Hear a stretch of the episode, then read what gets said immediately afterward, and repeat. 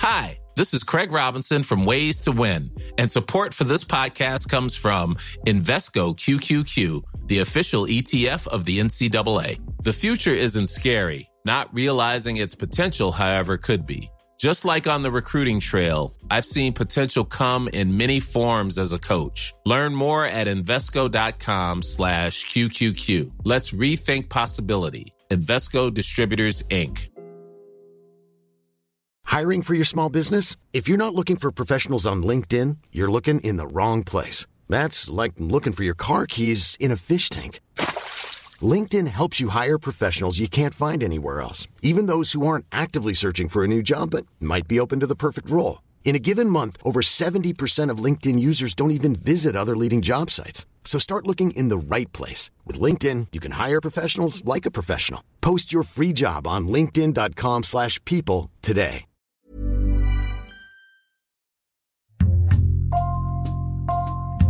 Bonjour, c'est Jules Lavie pour Code Source, le podcast d'actualité du Parisien.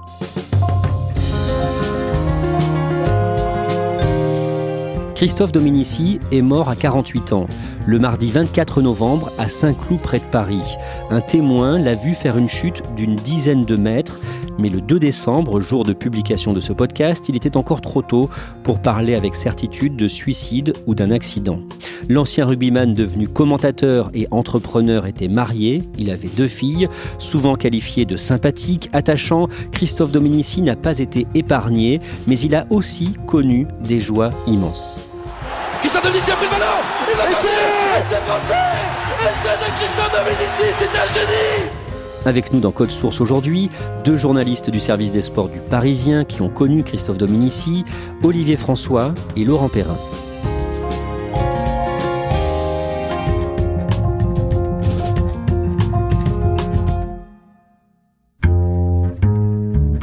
Après l'annonce de la mort de Christophe Dominici, on a beaucoup reparlé de son essai contre les All Blacks, la Nouvelle-Zélande, en 1999, en demi-finale du mondial de rugby. Vous allez nous raconter cet essai en détail. Laurent Perrin, vous étiez là ce jour-là à Twickenham. Mais d'abord, avec Olivier François, vous allez retracer sa vie. Christophe Dominici est né le samedi 20 mai 1972 à Toulon, dans le Var. Il grandit dans quel milieu? Ses parents sont horticulteurs, il habite dans une jolie petite maison, un mât avec euh, une piscine.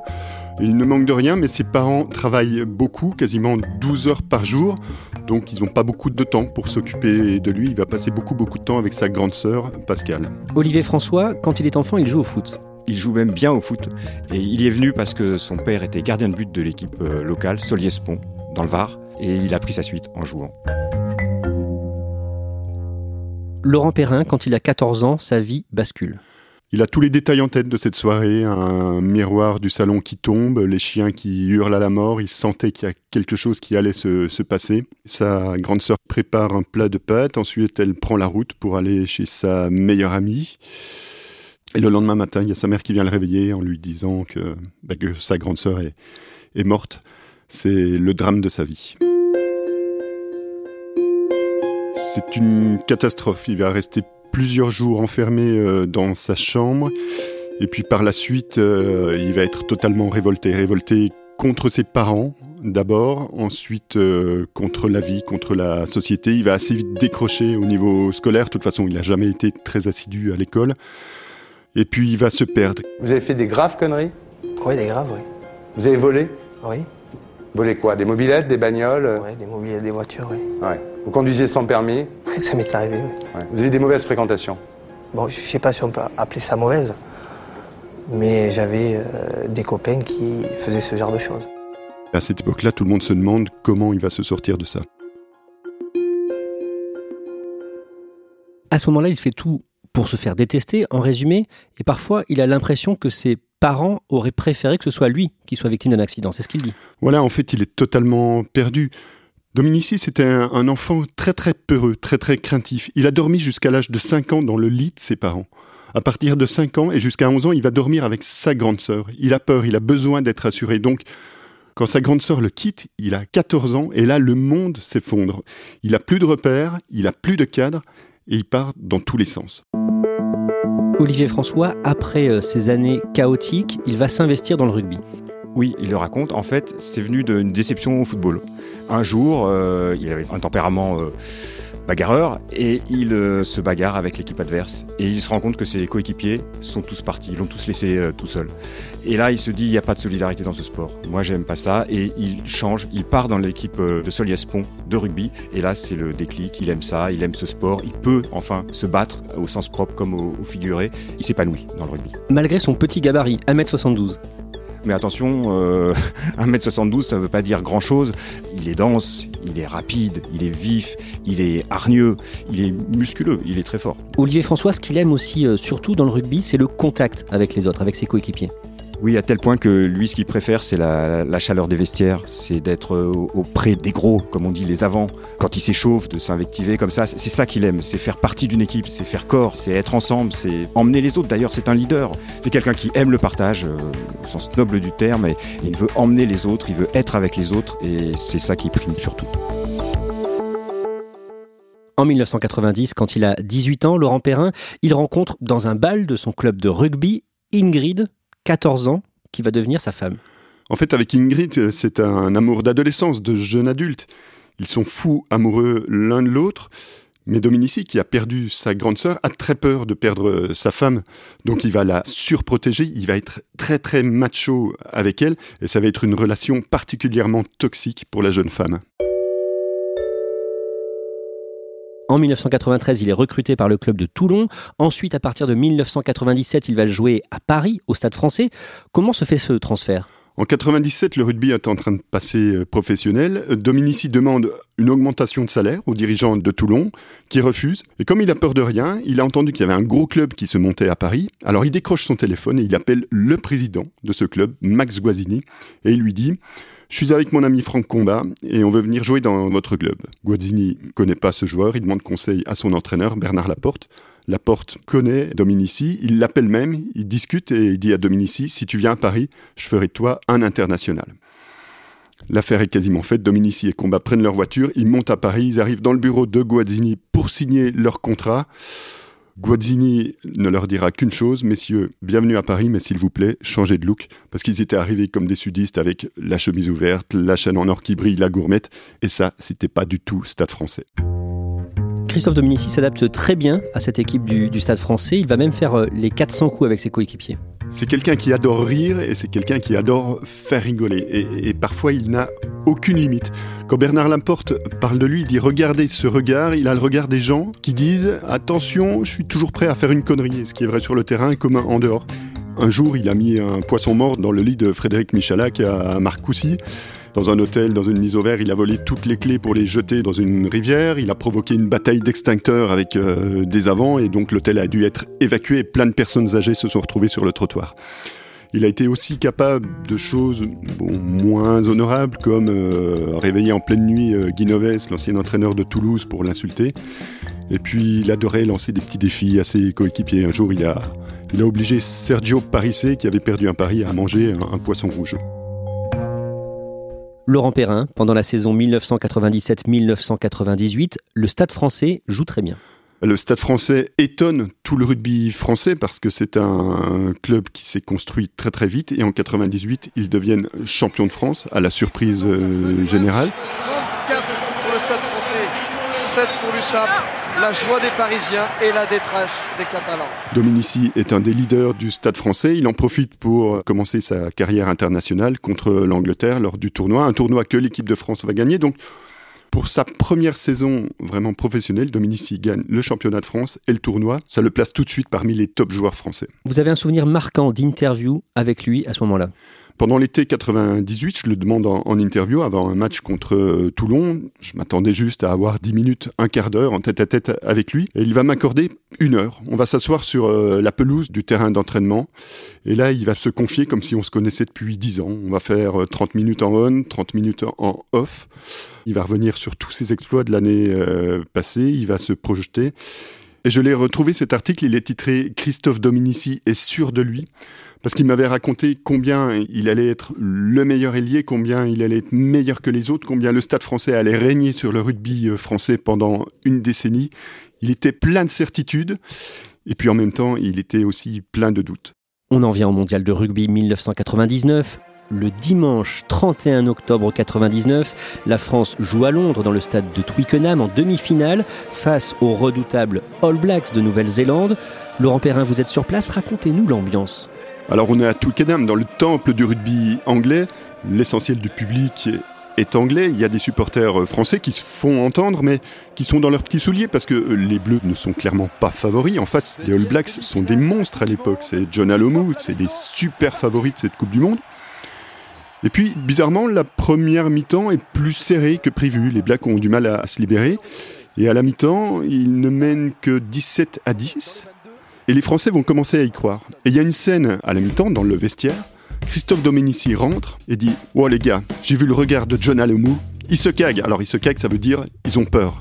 Et ça, ça va faire basculer parce que tous les autres joueurs français vont commencer à y croire en se disant On les fait douter, mais si on les fait douter, c'est peut-être le début de quelque chose d'énorme. Et puis, ce match va basculer sur une action fantastique. Une action, quand on la revoit, on a l'impression que le temps euh, s'arrête. Un petit coup de pied par-dessus, un petit coup de pied à suivre de Fabien Galtier. Ils ont perdu le ballon, il a récupéré au loin, au fond. C'est bien fait. C'est bien joué. Christophe Dominici est parti. Un rebond favorable à Dominici, et là, on a l'impression que tout est figé, sauf Dominici. Christophe Dominici a pris le ballon Il a passé c'est Et c'est de Christophe Dominici, c'est un génie. Essai Et là, le match bascule et les Français vont tout balayer et ils vont faire l'un des plus grands exploits de l'histoire du rugby français. Un rebond favorable et Christophe Dominici qui surgit. Que c'est bien fait. 27-24 pour la France, Bernard, on rêve. Que se passe-t-il pour euh, Christophe Dominici juste après ce match? Quand il va arriver dans la salle de presse de Twickenham, les organisateurs annoncent son arrivée. Mesdames et messieurs, monsieur Christophe Dominici est là. Il y a 200 journalistes qui se jettent sur lui. Et il dira plus tard J'ai compris qu'à partir de ce jour, ma vie ne serait plus jamais la même.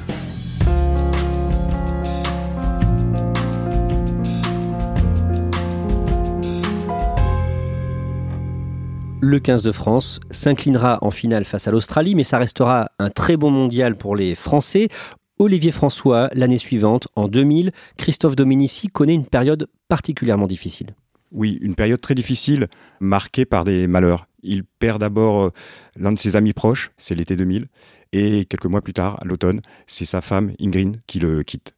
Et là, c'est très difficile pour lui, il a beaucoup de mal à s'en remettre. Il fait une dépression très violente. Oui, d'autant qu'il le racontera plus tard, il s'est laissé emporter par un tourbillon euh, médiatique qui l'a fatigué il n'arrivait plus à dormir, il trouvait plus le sommeil. Il a passé 24 jours, dit-il, sans dormir, à tel point qu'il a dû être euh, hospitalisé. Enfin, il a fait un séjour de 11 jours à la clinique des sports à Paris, où là, il a été plongé dans un sommeil artificiel pour pouvoir récupérer.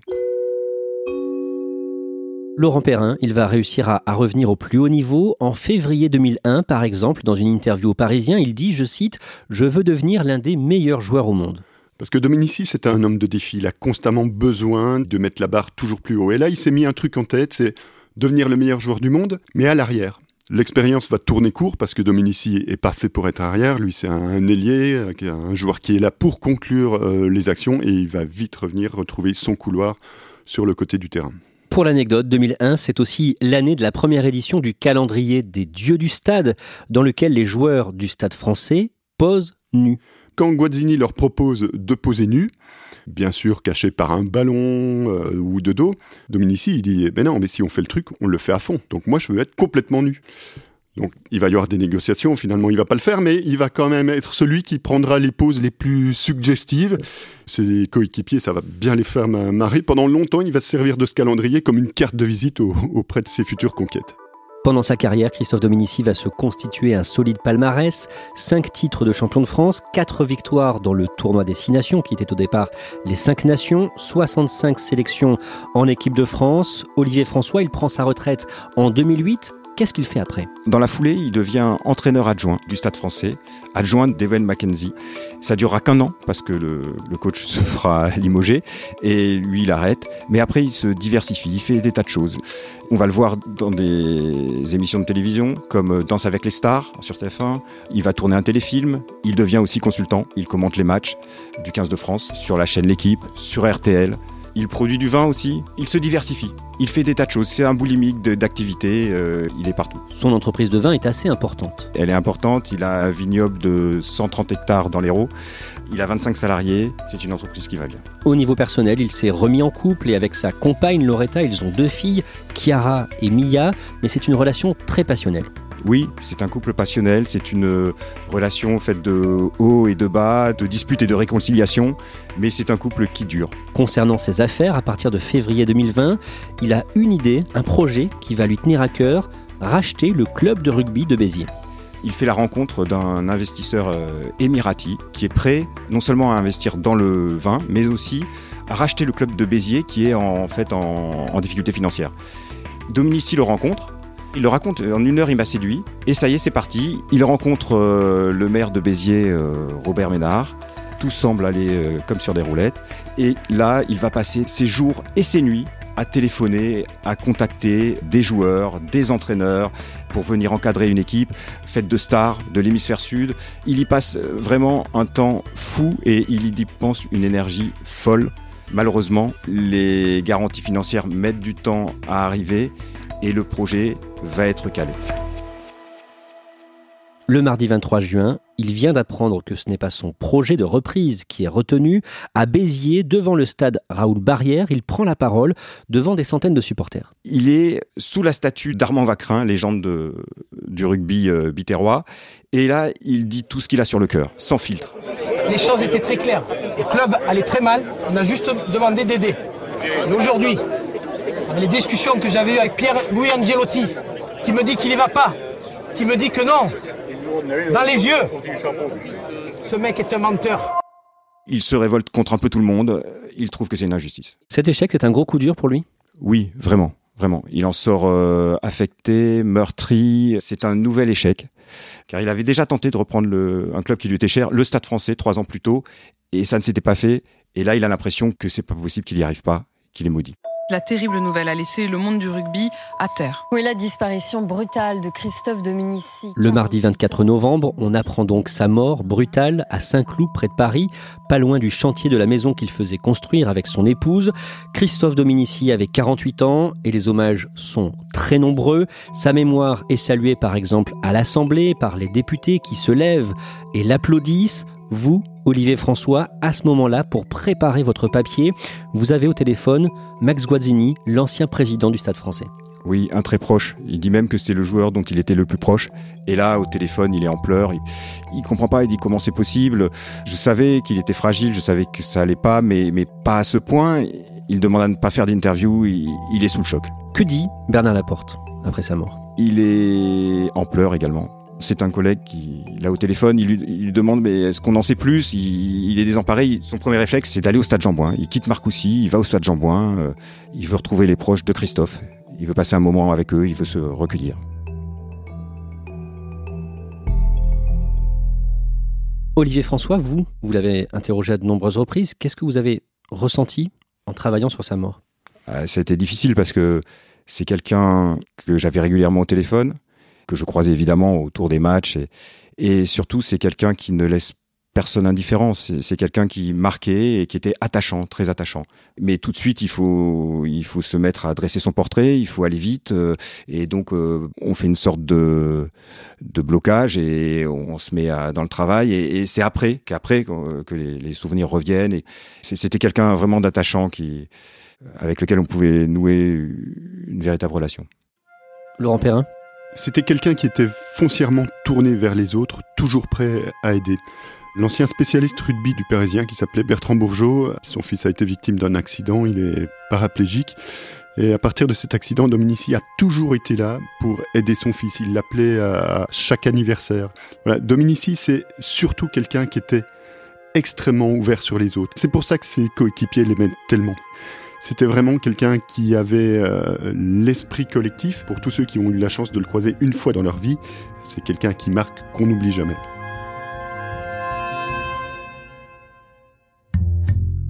Merci à Laurent Perrin et Olivier François. Code Source est le podcast d'actualité du Parisien, disponible chaque soir du lundi au vendredi. Cet épisode a été produit par Marion Botorel et Thibault Lambert, réalisation Julien Moncouquiole. Si vous aimez Code Source, n'hésitez pas à en parler sur les réseaux ou à vos amis, à laisser des petites étoiles sur votre application de podcast préférée comme Apple Podcast. N'oubliez pas de vous abonner pour ne rater aucun épisode et puis vous pouvez nous écrire directement code source at leparisien.fr.